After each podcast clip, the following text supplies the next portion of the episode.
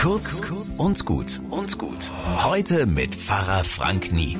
Weil am Sonntag Landtagswahl ist, check ich mal die Politik mit dem christlichen Einmaleins, den zehn Geboten. Was muss jemand drauf haben, den ich wählen kann?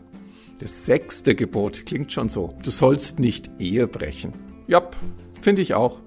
Und dabei ist mir das Privatleben der Politiker ehrlich gesagt ziemlich wurscht.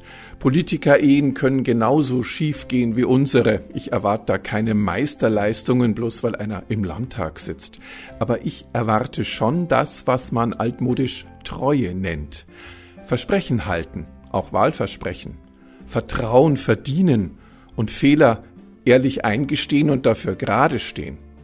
Dazu uns als Bürgerinnen achten. Was wollen denn wir? Denn wir beauftragen die Politiker, nicht umgekehrt. Und als letztes, wenn Streit nötig ist, dass Politiker wirklich vorbildlich respektvoll miteinander umgehen und im Zweifelsfall dann dem eigenen Gewissen mehr folgen als der Parteidisziplin.